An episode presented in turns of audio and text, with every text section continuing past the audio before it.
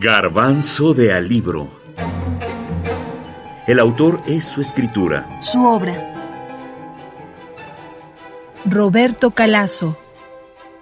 Las bodas de Cadmo y Armonía. La historia. Roberto Calazo sigue esta ruta.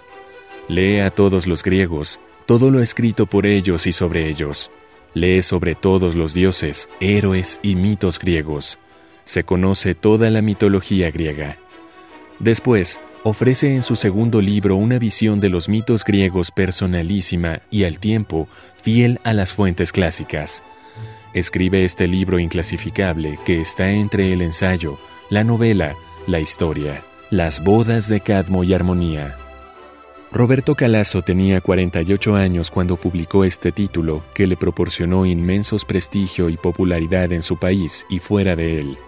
Esta obra, Las bodas de Cadmo y Armonía, es una personalísima revisitación de los mitos griegos que se abre con el rapto de Europa por Zeus y se cierra con la fiesta nupcial de los personajes del título, celebración a la que asistieron los dioses olímpicos y que culminó, dice Calazo, la época de aproximación entre los seres divinos y los humanos.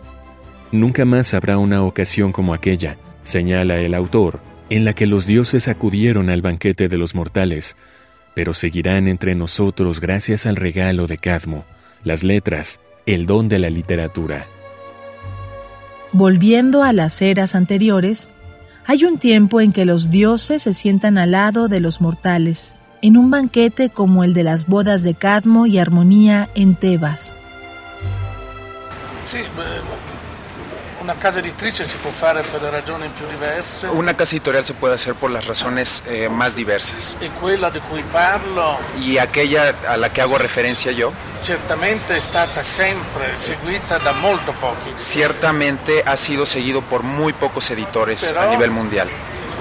Ne do alcuni esempi. Sin embargo, voy a dar algunos 900, ejemplos. En 1900, come il tedesco como el alemán Kurt Wolf, Kurt Wolf, che, era, che fu l'editore, il primo editore di Kafka, que fue el primer editor de Kafka, eh, Gallimard ai suoi como, eh, como Gastón Gallimard en sus inicios, e eh, poi ce ne sono stati altri. y después hubo, hubo, eh, hubo algunos, Sono- pero siempre han sido eh, contados. L'importante è che ce ne siano ancora. Lo importante es que sigan existiendo. En las rodillas de Zeus estaba la niña Artemis. Veía sus deseos ante sí y los enumeró todos al Padre. Ser siempre virgen. Tener muchos nombres para desafiar al hermano. Poseer un arco y flechas. Llevar una antorcha y un peplo rayado hasta la rodilla para cazar los animales salvajes. Disponer de una escolta de 60 oceánidas y como servidoras 20 ninfas de amniso para que se ocupen de las sandalias y de los perros. Gozar de todas las montañas. De las ciudades podía prescindir. Mientras hablaba, intentaba asir inútilmente la barba del padre. Zeus rió y asintió. Se lo daría todo. Artemis le dejó. Sabía a dónde ir. Primero a las boscosas montañas de Creta, después al océano. Y allí seleccionó 60 ninfas. Todas ellas tenían nueve años. Roberto Calazo, Las bodas de Cadmo y Armonía, Anagrama, España, 1994.